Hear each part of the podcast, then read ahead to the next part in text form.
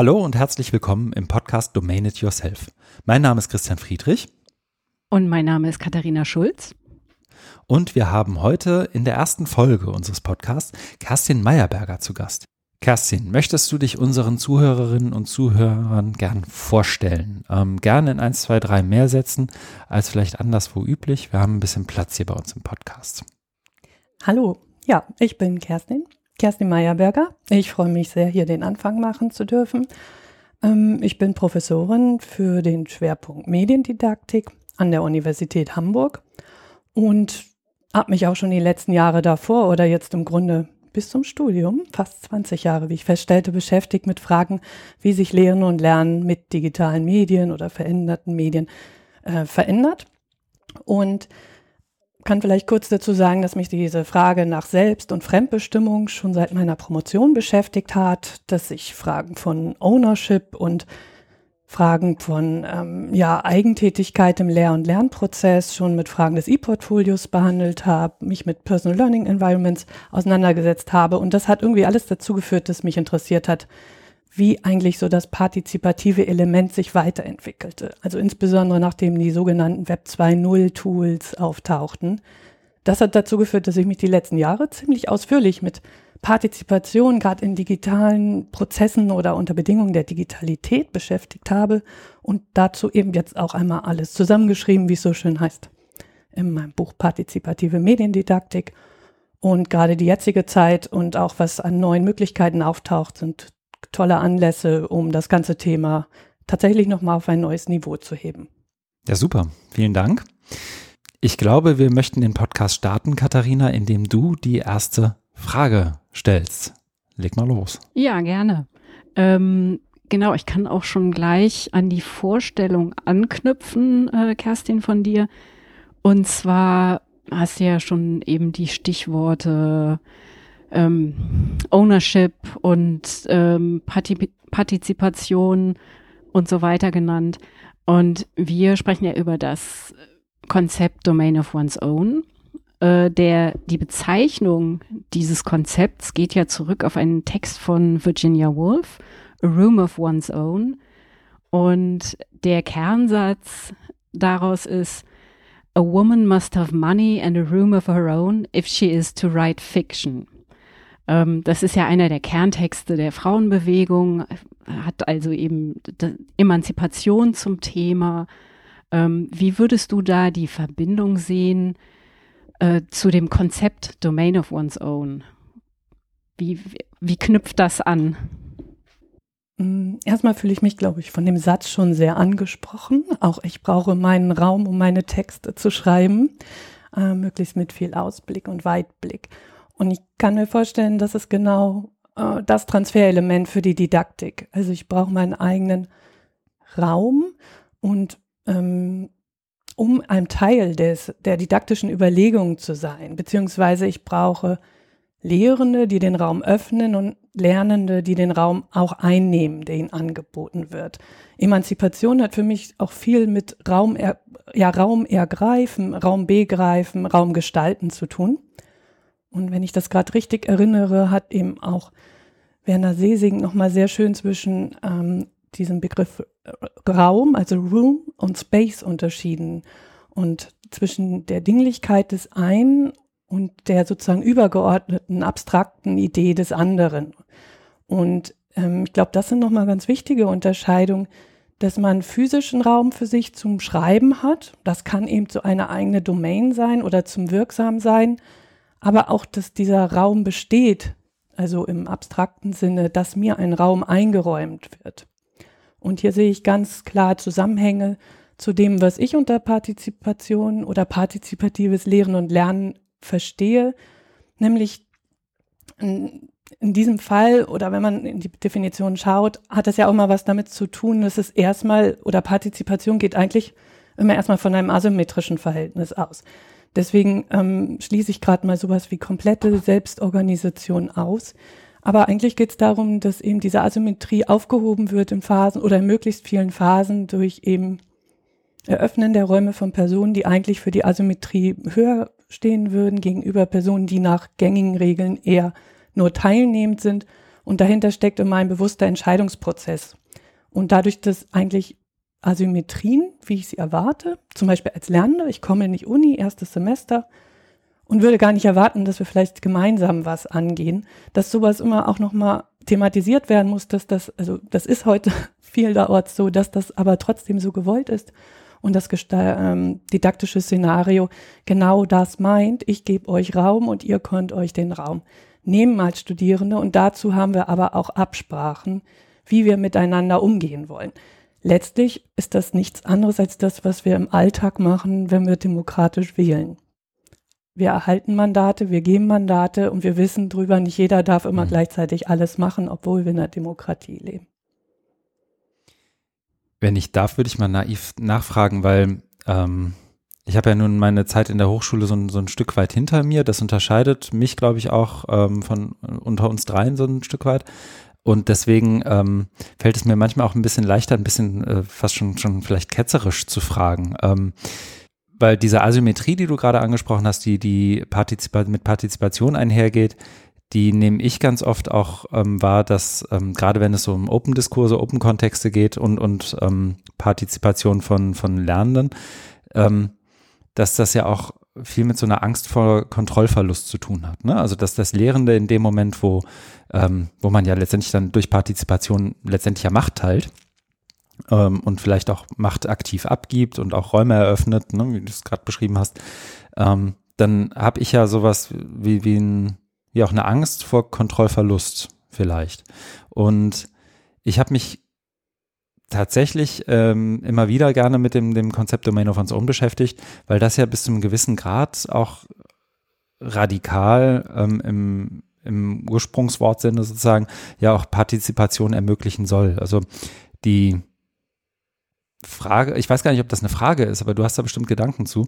Nach meiner, äh, nach meiner Erfahrung wird Digitalisierung und Lehre und Digitalität und Lehre auch ganz häufig verstanden und missverstanden, äh, nach meinem Eindruck, als eine ein, äh, ein Erhöhen dieser, dieser, dieser möglichen Kontrolle. Also als ein Datafizieren von, von bestimmten Interaktionen, messbar machen von Dingen und sich darauf fokussieren, was messbar wird und sozusagen lernen eigentlich auf was, so, so, so was Verkümmertes zu reduzieren, was eben in, in, in diesen, diesen Interaktionsformen irgendwie ausdrückbar ist.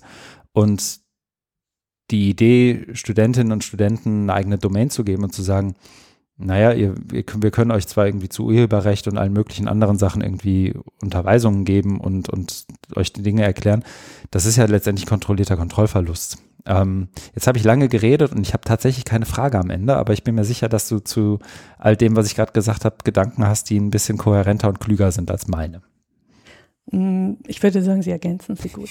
ähm, ich springe mal auf den allerersten Punkt an, bevor ich auf die anderen eingehe, mhm. und zwar den Kontrollverlust ich denke, das ist ja ein Thema, das nicht nur erst um, ähm, die Domain of one's own mit sich zieht, sondern tatsächlich sehr lang schon aus der ganzen Debatte um freie, freies Lernen, offenen Unterricht kommt. Also dort, wo ich nicht kleinteilig plane und die Erwartungshaltung habe, dass ich ungefähr weiß, was die Lernenden mir als Ergebnis liefere, sondern ähm, bereit bin, dass jemand kreative andere Lösungswege geht. Also ich vielleicht pro Gruppenarbeit sechs Lösungen habe und nicht sechs Varianten des einen Weges, den ich empfohlen habe.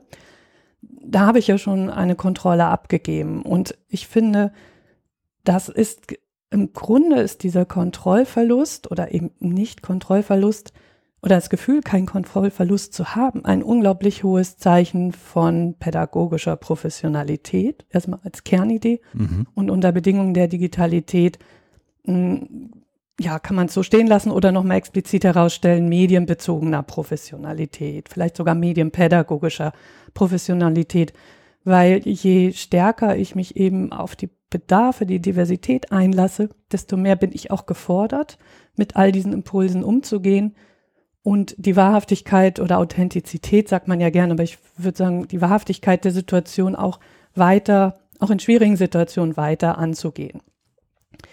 Und wenn ich da jetzt mal rüberspringe auf diese, dieses Thema Kontrolle durch Medien, da würde ich auch sagen, oder das, das sehe ich auch, es geht in beide Richtungen. Die Digitalisierung oder gerade das OER-Thema hat ja gezeigt, dass die Transparenz zum einen sehr gelobt wird. Mhm. Und zum anderen ist das genau das, wovor, denke ich, viele Befürchtungen und auch richtig Angst vorherrscht. Denn je mehr wir mit digital unterstützten Medien oder eben Daten machen, desto mehr ist schlichtweg dokumentiert. Mm, am Beispiel OER konnte man oder in vielen Projekten kann man sehen, dass vielleicht auch einige nicht so begeistert sind, weil dann sieht man ja, was ich mache oder nicht mache. Ähm, dasselbe gilt auch, finde ich, für Aktivitäten. Also auf der, sagen wir es so, das eine war vielleicht ein lehrenden Beispiel, dass jemand nicht so begeistert ist, auch was mit OER anzubieten, weil ja dann diese offene Bildungsmedien, dieses Angebot im Netz stünde und nicht mehr mal eben der Foliensatz, den ich vielleicht seit zehn Jahren, jetzt bin ich selbst ein bisschen böse, nutze und äh, pragmatisch abspeichere. Für Lernende umgekehrt, hm, wir nehmen mal das Phänomen der Gruppenarbeit, ist es auch etwas, in der ähm, Offline, also normalen Präsenzlehre ohne digitale Unterstützung, da hat man immer gesagt, ja, Gruppenarbeit, vielleicht moderiert man die noch gut an, verteilt gut Rollen. Aber irgendwie wissen doch alle, wenn man da nicht eine gute Gruppe hat, machen zwei die Arbeit, die zwei anderen, ich nenne es mal weniger. Und je nachdem, wie man benotet, ähm, steigt der Frustpegel in dieser Gruppe. Digitalisiert man das vor, jetzt? Ja ja, dann ähm, hat man sogar die Belege dafür, wenn man mhm. wollte, wer wie aktiv ist. Also wenn man es quantifiziert, natürlich vorausgesetzt. Aber worauf ich hinaus will, ist, dass ich den dem Punkt äh, zustimmen will und sogar sagen, aus didaktischer Sicht ist das auch der Kernpunkt. Also Transparenz und ähm, Daten zeugen oder, oder machen einfach alles sichtbar. Und diese Sichtbarkeit ist ja so etwas wie der Kontrollverlust über das eigene Bild, das ich projizieren möchte, als Lehrende, als Lernende, weil ich dann, also wenn man diese Daten halt quantifiziert und daraus Schlüsse ziehen möchte, kann man das tun und auf der Basis weiterarbeiten. Und da sehe ich nochmal die besondere Herausforderung, wie es so schön heißt, ähm, das auch didaktisch einzubinden. Ein mhm. anderer Punkt ist eben, was du auch angesprochen hast, wo es ja sehr augenscheinlich jetzt wird, die Fragen von adaptivem Lernen und datenbasierte Rücksteu äh, Rückmeldung, zum Beispiel über Dashboards. Und ähm, was heißt das dann eben auch für die Lernenden selbst? Also welche Entscheidungen mhm. treffen sie zum Beispiel aufgrund der Rückmeldung? Engagieren sie sich jetzt, also auf ihrer individuellen Rückmeldung, engagieren sie sich jetzt mehr oder weniger? Entstehen plötzlich vielleicht sogar Ansprüche, dass sie sagen, äh, liebe Lehrperson, irgendwie passt dein Szenario nicht zu dem, was ich will. Ich streng mich hier total an, ähm, mach was. Also mal übertrieben gesagt. Und umgekehrt äh, ist auch die Frage, was Lehrende ähm, aus solchen Rückmeldungen vielleicht machen und inwieweit sie durch Daten sich auf einmal ähm, auch zum Beispiel auch in didaktischen Entscheidungen gesteuert sehen. Ja, viel zu, viel zu entpacken in den nächsten Podcast-Folgen. Ähm, aber es ist, ist spannend sozusagen, dass das auch im, im Gegensatz zu sehen. Ja, ich selbst finde, oder ähm, sagen wir es so, ähm, ich selbst sehe ja den Wert darin und finde es gerade aus medienpädagogischer Sicht wichtig, damit gut umzugehen und es deswegen nicht mhm. abzulehnen oder nicht zu machen, sondern eher nach Wegen zu suchen, wie man im Grunde dieses neue Level an gemeinsamer Zusammenarbeit auf Basis von Daten, auf Basis der digitalen Umgebungen ähm, neu verhandelt und mhm. neu miteinander umgeht. Mhm. Denn wenn man mal genau drauf schaut, ich konnte auch schon Anfang der 2000er Jahre in die Logfiles von, äh, also von Moodle und mhm. anderen schauen.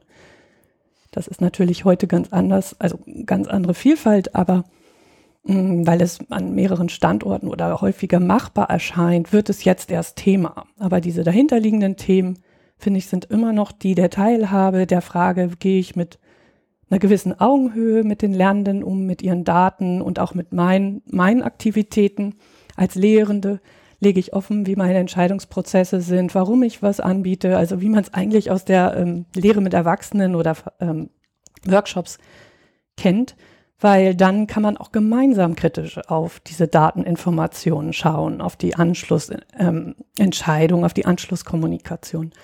Und das ist eben auch so eine Grundidee, die ich tatsächlich mit dieser partizipativen Mediendidaktik verbinde. Ähm, das ist ja auch eher eine Didaktik, unter, also die Partizipation nach vorne stellt unter den Bedingungen der Digitalität mittlerweile und weniger eine, die auf Tools basiert. Hm. Das heißt, um, um das ähm, ein Stück weit wie soll ich sagen, vielleicht äh, zu, zu reduzieren auf, auf eine Aussage, wer könnte es sowas sein wie die, die Offenheit und die Transparenz, die Systeme letztendlich liefern, sind letztendlich eine Grundbedingung dafür, dass Partizipation überhaupt stattfinden kann? Weil wenn ich, wie soll ich mich an was beteiligen, was nicht für mich einsehbar und einschätzbar ist? Hm. Ich würde sagen, es geht komplett ohne die Systeme, das will ich auch nochmal mhm. betonen. Mhm. Hm, ich würde sagen, die Grundbedingung ist der Wille, soziale Beziehungen zu gestalten, und zwar gute Beziehungen. Danach würde ich deinem Satz zustimmen und sagen, jetzt, wenn man noch die, ähm, die Systeme mhm. hinzuzieht, gehört das Aufmachen der Tür, vielleicht bleiben wir im übertragenen Sinne da, nicht nur das Aufmachen der Präsenztür, der analogen mhm. Tür, auch der digitalen Tür dazu, damit ähm, alle alle Informationen zur Verfügung haben und tatsächlich partizipieren können und nicht äh, irgendwie so eine Pseudo-Partizipation oder auf halbem Weg stecken gebliebene Beteiligung zelebriert wird. Mhm. Denn das merkt, merken Lernende, das merken Lehrende und dann wird es eine Farce und, und das merkt man einfach auch in den Beziehungen und dann kommen eben auch Ergebnisse raus, wo man auch berechtigt sagen kann, es war gut gemeint, aber die Umsetzung kann noch verbessert werden. Mhm. Ich äh, muss da jetzt die ganze Zeit an Lehrende denken. Also ich arbeite ja eben auch an der Hochschule und unterstütze teilweise Lehrende dabei, eben digitale Formate durchzuführen und was halt eben, ja, jeder, glaube ich, kennt, der an der Hochschule arbeitet, sind eben die Lehrenden, die ihren Studierenden nicht wirklich trauen und eben denen unterstellen, also je mehr Freiheit man denen gibt, desto mehr missbrauchen die das, gerade was das Thema Prüfungen angeht. Und jetzt ist ja an allen Hochschulen das ein ganz großes Thema, wie man eben Fernklausuren durchführen kann und ob man Proctoring nutzen soll. Und also mich schüttelt's da teilweise und, und ich frage mich eben auch, was die für ein Menschenbild haben, dass sie ihren Studierenden oder teilweise auch Hochschulleitungen, ja ihren Mitarbeitenden immer nur unterstellen, dass die das, das Schlimmste im Sinn haben. Also und, und dass da irgendwie gar kein Vertrauen ist. Ähm, also ich, ich frage mich so ein bisschen, wie könnte ich Lehrende davon überzeugen, solche Formate überhaupt mehr zu nutzen? Ich denke, der Begriff Vertrauen, den du genutzt hast, oder ich meine, der ist das ganz zentrale Element. Und Vertrauen kann ich ja nur fassen, wenn ich vor, unvoreingenommen bin oder aber mich wieder in eine Situation, in der ich vielleicht Misstrauen gespürt habe, wieder sicherer fühlen kann. Und ähm, gerade dieses Beispiel, ähm, man weiß nicht genau, was wer tut. Ich nehme mal eine andere Domäne. Also ähm, man liest jetzt auch in der Presse, dass es schon äh, gerade zum Thema Homeoffice zum Beispiel auch Firmen gibt, die dann prüfen lassen, äh, ob die Personen wirklich arbeiten. Das ist jetzt mal daher gegriffen, aber im Grunde steckt da ja diese Misstrauensfrage äh, schon mit drin. Und auch in dem Hochschulbereich, glaube ich, ist das etwas, wo man fairerweise sagen muss, mh, hm, da steckt in jedem von uns so etwas wie Mensch mit Grundbedürfnissen nach ähm, Autonomie oder auch ähm, Nähe und Distanz. Und ähm, ich denke, Lehrende wie Lernende müssen tatsächlich erstmal zum Teil vielleicht diese Erfahrungen sammeln, weil die Lernkultur in einigen Fächern oder in einigen auch Formaten, die auch war, die bisher dieses mh, mm, es leicht gemacht hat, tatsächlich ähm, einfache Wege zu gehen. Also früher hat man sich Klausuren vom alten Jahr beschafft, weil die neuen Fragen kaum verändert waren zum Beispiel. Und ich denke, das ist auch so von beiden Seiten zu sehen, wenn jetzt zum Beispiel 24-Stunden-Klausuren angeboten werden oder ähm, Klausuren, ich nehme als Beispiel Klausuren am Laptop und man trotzdem vorher sein Arbeitszimmer filmen muss und die ganze Zeit die Kamera laufen lassen, das sind, denke ich, so Elemente, die, die einfach den Ernst dieser Situation deutlich machen, mm, aber vielleicht ein Zwischenschritt sind für, für das Vertrauen und auch um das juristisch natürlich so formal wie möglich zu haben. Aber insgesamt, glaube ich, äh, müssen sich einfach Lehren und Lernende jetzt auf diese neuen Erlebnisse einlassen und da, wo Misstrauen ist, aufeinander zurobben und da, wo noch nicht so viel verbrannte Erde in dieser Hinsicht ist, können neue Formate dazu beitragen, eben auch wieder diese ernsthafte Situation zu festigen und mhm. die guten Erfahrungen, das ähm, gut zu sozialisieren. Am Schluss sind wir aber irgendwie immer im Bereich der sozialen Kontrolle. Also glaube ich, dass, ähm, dass man auch schauen muss, wer arbeitet für wen mit und wer legt es auch offen, dass etwas nicht in Ordnung ist, anstelle die Missstände einfach immer mitzutragen und sozusagen nebenher wegzudrücken. Ich würde gerne, wenn das, ich glaube, der Frage muss ich ein paar Einschränkungen vorweg schicken, aber ähm, ich würde gerne, da, da sich ja auch im Podcast ein Stück weit immer um Domain of One's Own drehen wird und soll, nochmal einen Schritt vielleicht sogar konkreter werden. Also du, ähm, die erste Einschränkung ist, glaube ich, ich meine mit meiner Frage nicht, dass du mir mal eben eine Lehrveranstaltung konzipieren sollst, in der Domain of One's Own vorkommt und wie da jetzt genau welche Art von Interaktion stattfindet und wann wo was passiert. Aber nehmen wir doch mal, du hast sie vorhin angesprochen, die, die Erstsemester. Und da sind wir dann schon, also wir, wir reden vielleicht noch gar nicht über Fächerkulturen oder welche, in welcher Disziplin ein Erstsemester gerade Erstsemester ist.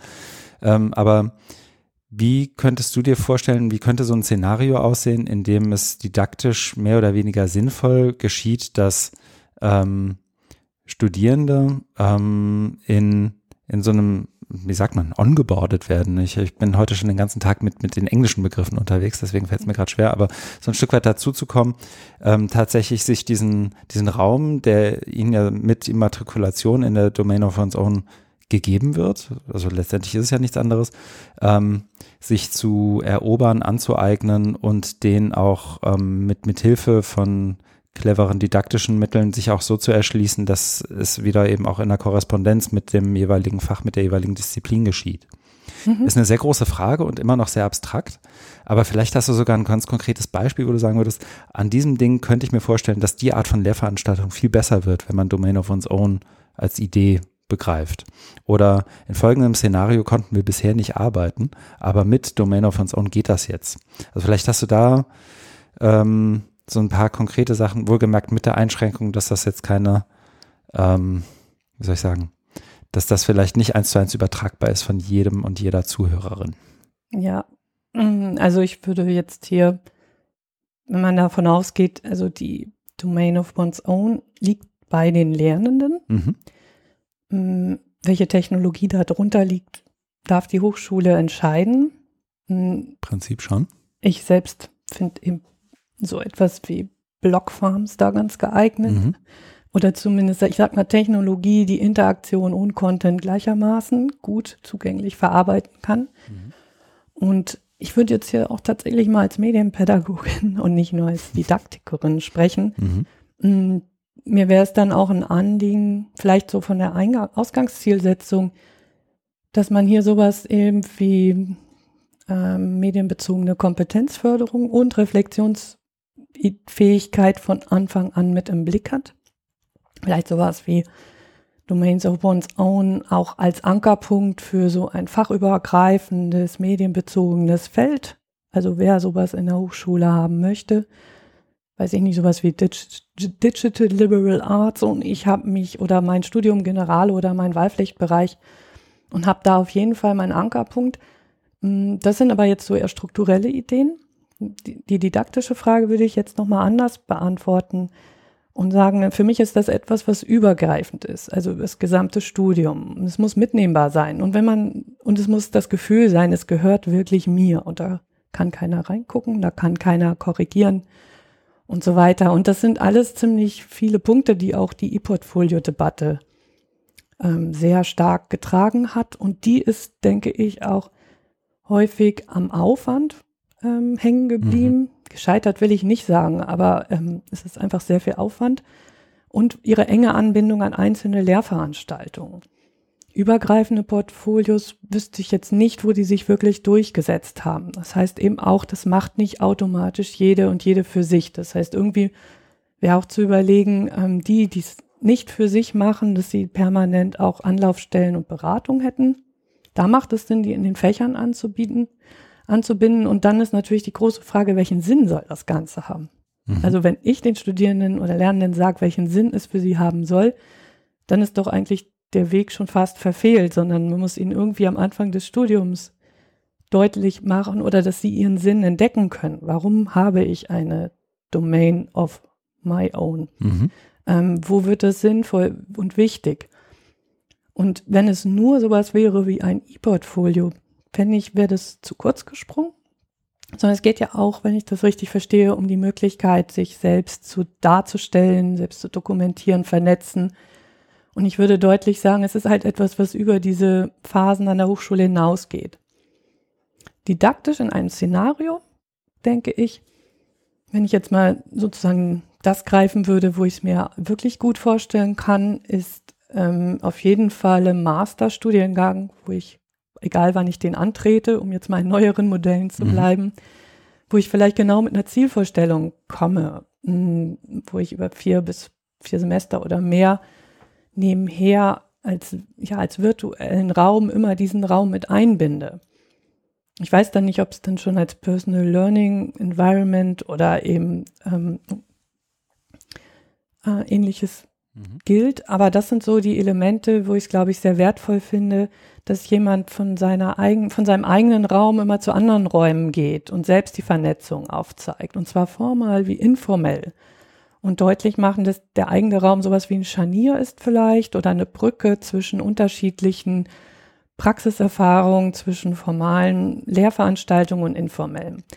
Und in der Lehrveranstaltung wäre es denen auch vielleicht so, dass die Haltung sein müsste, ihr seid mit eurem virtuellen Raum zeitweise in dieser Veranstaltung, aber ihr habt die Verantwortung. Ich habe es nur mit eingeplant und ihr könnt zum Beispiel Ergebnisse oder Interaktionen auf eurer Seite direkt einbringen. Ich habe jetzt nicht extra künstlich meinetwegen Foren aufgesetzt mhm. oder Social Media äh, Tools, sondern wir arbeiten mit euren Umgebungen. Mhm. Das könnte auch aus Sicht von Lehrenden komfortabel sein, weil im Grunde kommt dann jeder nicht so ein bisschen bring your own device, sondern bring your own domain of owns, mhm. one's own. Ähm, ja, das heißt ja auch, man muss damit leben, wenn die sich eben individuell entwickeln und weiß ich nicht, Plugins haben und mhm. so weiter. Das ähm, ermöglicht einem ja auch noch, ja, die Studierenden, die Lernenden kennenzulernen. Also das ist ja nur so eine Art andere Selbstpräsentation. Mhm. Und das kann wieder dazu beitragen, dass man besser in Kontakt kommt, Stichwort Beziehungen aufbaut oder eben auch nicht und Angebote machen kann. Und das kann man je Fach, finde ich, schon nochmal ähm, ja, aus, ja, spezifizieren und Anregungen mhm. geben. Aber irgendwie sehe ich diese Domains of One Own eigentlich nur, wenn die sich auch als fachlich biografisch irgendwie charakterisieren. Ich würde nicht als Hochschule sagen, du musst jetzt aber das Tool XXYZ haben, wenn du aus den Geisteswissenschaften kommst, weil ne, Digital Humanities irgendwie Anbindungen oder aus der Medizin braucht man immer und Jura ja. braucht immer diese Datenbank. Ich denke, sowas hat nicht zwangsläufig da was zu suchen, wenn die Lernenden das nicht für sich wollen.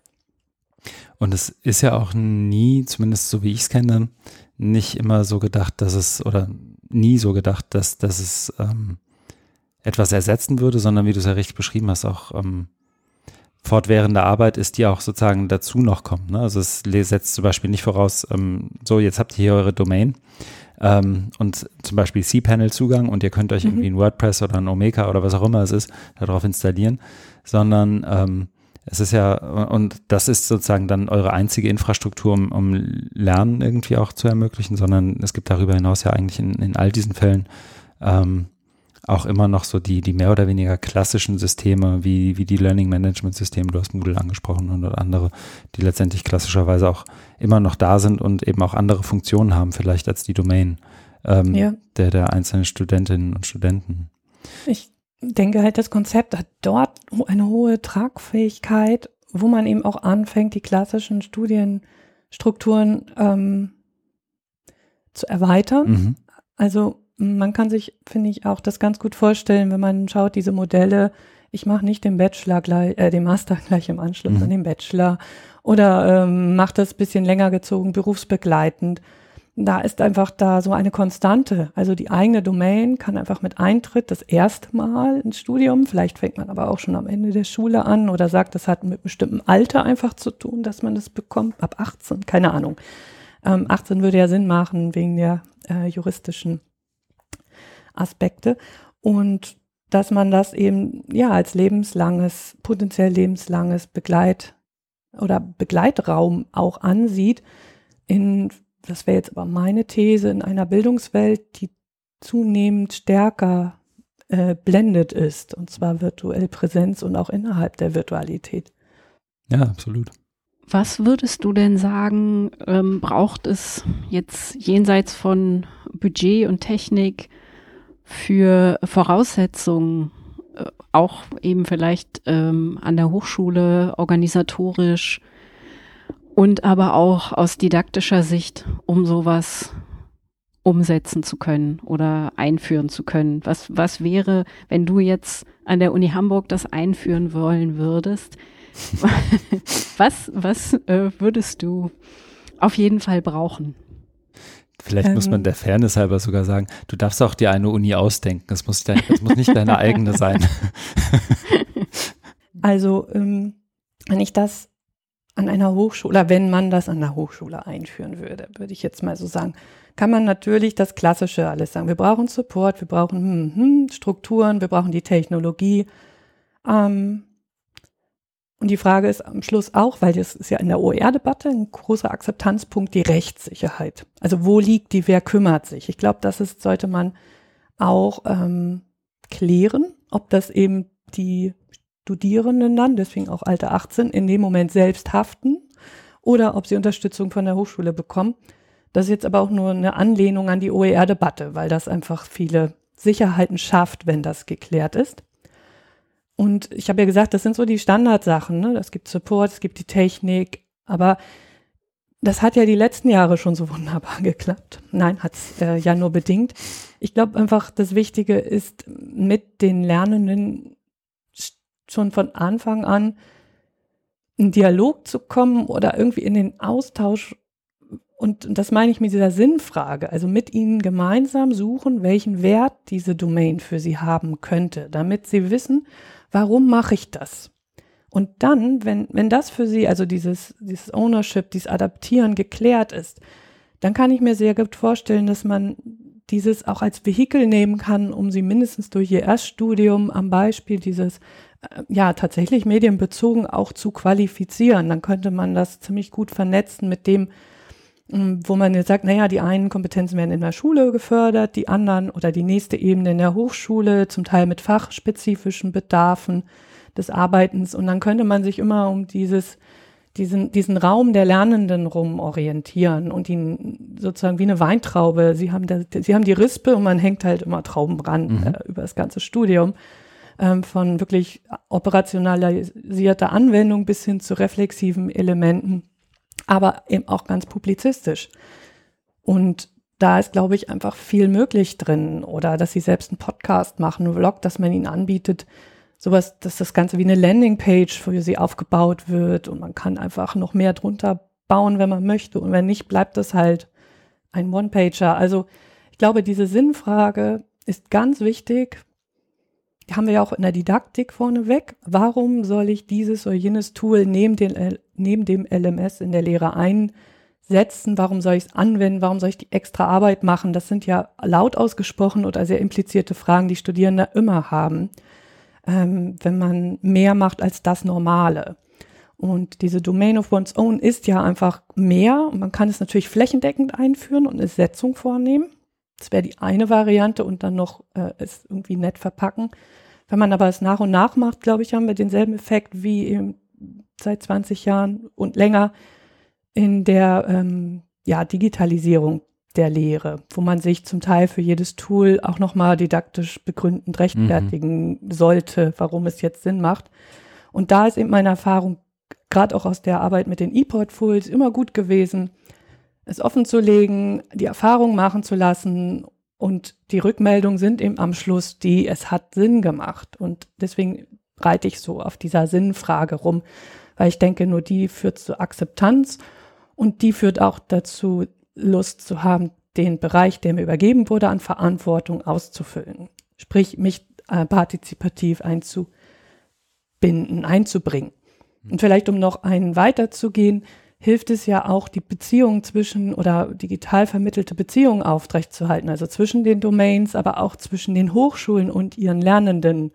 Also dieses ganze Alumni und so weiter, äh, Gedenke oder ähm, ja, das Ganze in Netzwerken stärker mhm. zu denken und die Lernenden sind eben auch digital abgebildet, wenn man so will. Also nicht als Avatar oder so, sondern einfach in, in dieser Welt sind sie vertreten ja. über ihre Domain. Und ich glaube, wenn man eben Hochschulen stärker in Netzwerkkonstrukten denkt und Lehrende und Lernende auch, also Lehrende haben ja eigentlich ihre Domain, das ist ja ihre Homepage, nur dass sie sie eben häufig als biografische Schautafel nutzen, denke ich, dass man so auch virtuell sehr gut abbilden kann, wer wo wie aktiv ist, vernetzt mhm. ist, ähm, wo sich Lebensläufe hin entwickeln. Ja, äh, insbesondere was du gerade gesagt hast, hat mich erinnert. Ich weiß noch, ich habe mal mit jemandem ähm, über Domain of Own gesprochen, ähm, der schon wirklich lange auch in Hochschulen dabei war, in, in so IT-Admin-Strukturen. Und ähm, als ich ihm dann gezeigt habe, so einzelne Beispiele, was für Domain von Own sein kann, also wie das dann aussieht, wenn Studentinnen und Studenten da wirklich irgendwie loslegen und so ein paar Semester mal arbeiten, hat er sich sehr schnell sehr erinnert gefühlt an diese ähm, Webseiten, die Lehrende und insbesondere Professorinnen und Professoren früher an Hochschulen hatten, wo sie im Prinzip selber in, in den HTML-Code ihrer persönlichen Homepage an der Uni gehen konnten und auf einmal war alles neongelb und, äh, und es, es blitzte und blinkte überall. Ähm, Manche haben jetzt also auch das sowas. ist ja noch. Mhm. Ja, aber man kann ja keine sozusagen Hochschulkleidung verordnen, mhm. auch nicht digital. Ja, es wird versucht, glaube ich. Ja. Aber ja, es ist schön, dass da versucht wird auszubrechen. Das meinte ich, man lernt die Person hinter, der, hinter dem Auftritt eben auch auf diesem Wege nochmal kennen. Mhm. Stimmt, ich habe mir ein paar, ich muss mal schauen, ob ich das noch finde und dann, dann ist das vielleicht was für die Shownotes. Ich habe mir über das Internet Archive ein, zwei dieser Seiten gefunden und das ist äh, insbesondere aus heutiger Perspektive ähm, genauso zum Schreien wie hoffentlich jede andere Webseite, die wir heute haben, ähm, in 10, 20 Jahren zum Schreien sein wird. Ähm, wir kommen so langsam zum Ende, glaube ich und ähm, ohne allzu viel Druck auf dich aufbauen zu wollen, Kerstin. Wir haben uns entschlossen, als wir diesen Podcast konzipiert haben, dass wir eine immer wiederkehrende Frage äh, den äh, Gästen dieses Podcasts stellen möchten, ähm, weil es eben um die Domain of One's Own geht und wir das ja jetzt, glaube ich, auch schon viel eingeführt haben, was, was sozusagen damit alles verbunden sein kann, ist unsere Abschlussfrage eine relativ, äh, wie soll ich sagen, relativ einfache eigentlich, aber das ist, macht sie vielleicht auch schwierig. Also no, no pressure. Ähm, die Frage ist nämlich, und ob du irgend sowas wie eine, ja, eine Lieblingsdomain, eine Lieblingswebsite hast. Ähm, das kann sowohl beruflich als auch privat sein, es kann auch beides sein. Ähm, irgendeine Seite, von die du entweder besonders gerne aufsuchst, die du besonders gerne hast, aber vielleicht nur einmal im Jahr aufsuchst. Ähm, ob es da irgendwas gibt, was ähm, du auch mit den Zuhörerinnen und Zuhörern dieses Podcasts äh, vielleicht teilen möchtest, weil wenn denn frei verfügbar und öffentlich verfügbar, käme die Domain auch in die Show Notes. Ja, also ähm, wenn ich denke, was ich wirklich häufig nutze, ähm, muss ich zugeben, ist das einfach Twitter, um mich da ähm, ja über die Blase, wenn man so will, zu informieren. Aber ich hoffe auch über eine sehr breite Follower-Auswahl, diese mal ein bisschen gemixt zu haben, was ich meine jetzt zu merken. Ähm, das ist einfach ein sehr guter Zugang ähm, neben sozusagen klassischen Medien, wissenschaftlichen Medien um so ein Gespür dafür zu kriegen, ja, was passiert gerade, was wird diskutiert. Aber ähm, wenn ich sage, was ich häufig mache, ähm, muss ich auch sagen, im Moment ist meine Lieblingsdomain eine, die mich fordert. Mhm. Ähm, und zwar eine zweite eigene. Ich habe mich entschieden, dieses Jahr auch Open ähm, www.partizipative Mediendidaktik zu gestalten, um eben den Ansatz mit allen offenen Materialien an einer Stelle zu dokumentieren. Mhm. Und das ist so ein bisschen eine kleine eigene Fortbildung für mich. Ich fange wieder an, äh, Website zu gestalten, ähm, Medien zu produzieren, also auch nochmal wirklich im Sinne von, was könnten die Lernenden oder Kolleginnen interessieren. Mhm. Versuche das mit Beispielen anzureichern. Das ist so der Plan und das wird 2020 einfach so mein Begleitprojekt. Und insofern wird diese Domain für mich eine große Rolle spielen, die nächsten Wochen und Monate. Das ist also Sehr deine gut. echte Domain of your own. Im Grunde ja. Ich habe natürlich noch eine eigene Landingpage, meyerberger.de, die bei der Gelegenheit auch aktualisiert wird. Das heißt, ähm, dadurch, dass wir diesen Podcast ja auch nicht sofort veröffentlichen nach Aufzeichnung, ich glaube, so viel dürfen wir verraten, ähm, hast du ab jetzt auch noch ein bisschen Zeit, bis äh, ähm, ganze Scharen von Zuhörerinnen und Zuhörern ähm, sowohl partizipative Mediendidaktik.de als auch meyerberger.de aufsuchen werden. Ja, ich nutze das, um, wie heißt das so schön, zumindest die erste Iteration und den ersten Prototypen im Netz zu haben, so dass es niemand komisch findet oder äh, farblich merkwürdig. Aber ähm, tatsächlich wird es bis Ende des Jahres wohl das Projekt sein, bis alles ganz genau so ist, wie ich es mir vorstelle. Wir plädieren Super. für Neongelb. ich schreibe dann auch ironisch dazu.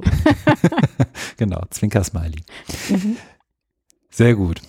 Ich fange einfach mal an, aber Katharina grätsch mir sehr gern rein. Kerstin, vielen, vielen Dank, dass du dir die Zeit genommen hast. Ähm, du bist ja, wie wir gerade gehört haben, nicht gerade unterbeschäftigt, was so die Tätigkeiten im Laufe deines Tages angeht. Und äh, gerade zu diesen Zeiten, wie das ja häufig gesagt wird, ist es ja auch nicht so, dass ähm, MediendidaktikerInnen, MedienpädagogInnen irgendwie unterbeschäftigt sein, glaube ich. Ich glaube, so viel kann man sagen. Ähm, Katharina, möchtest du noch das ist, das ist der Teil, den wir wirklich nicht abgestimmt haben. Nee. Ich glaube, das werden die Zuhörerinnen und Zuhörer auch feststellen. Also, ich hatte mir eigentlich noch die Frage aufgeschrieben, ob Domain of One's Own als ein Konzept gesehen werden kann, was partizipative Mediendidaktik umsetzt. Aber das hast du eigentlich, glaube ich, schon ausführlich beantwortet. Und ich äh, habe auch, glaube ich, schon, also ähm, Full Disclosure, ich studiere bei Kerstin Meyerberger im Master Higher Education und muss auch noch den ein oder anderen Text abliefern und ähm, werde auch dieses Projekt ähm, ganz metamäßig beforschen im Rahmen des Studiums. Genau, und ich glaube, ich habe jetzt auch schon schön viel Futter bekommen und Ansätze für meine Forschungsfrage. Also insofern bin ich glücklich. Sehr gut. Das heißt, während einerseits die Forschung zum, zur Domain of One's Own partizipativer Mediendidaktik stattfindet, wird andererseits an Domains gearbeitet. Ja, auch von meiner Seite ganz herzlichen Dank für die Einladung. Es hat äh, super Spaß gemacht, gemeinsam ja, laut zu denken. Ähm, und auch ich habe gerade einige Impulse mitgenommen, mal weiter zu denken und bin natürlich neugierig, was sich dann auch in irgendwelchen Ausarbeitungen vielleicht sogar niederschlägt und weitergedacht und was aus diesem ganzen Projektvorhaben Schönes wird am Schluss. Vielen Dank dir. Ich äh, spreche mal schnell das Schlusswort, Kerstin. Ähm, Katharina, auch dir.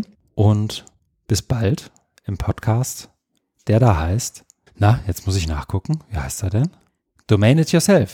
Du wolltest es auch nochmal sagen. Ich wollte es dir gerade verraten. Ja, ruf, ruf's nochmal rein, dann schneiden wir das gleich übereinander. nee, nee, nee, nee, nee. Mach's gut, bis dahin. Bis Tschüss. dann, danke. Danke.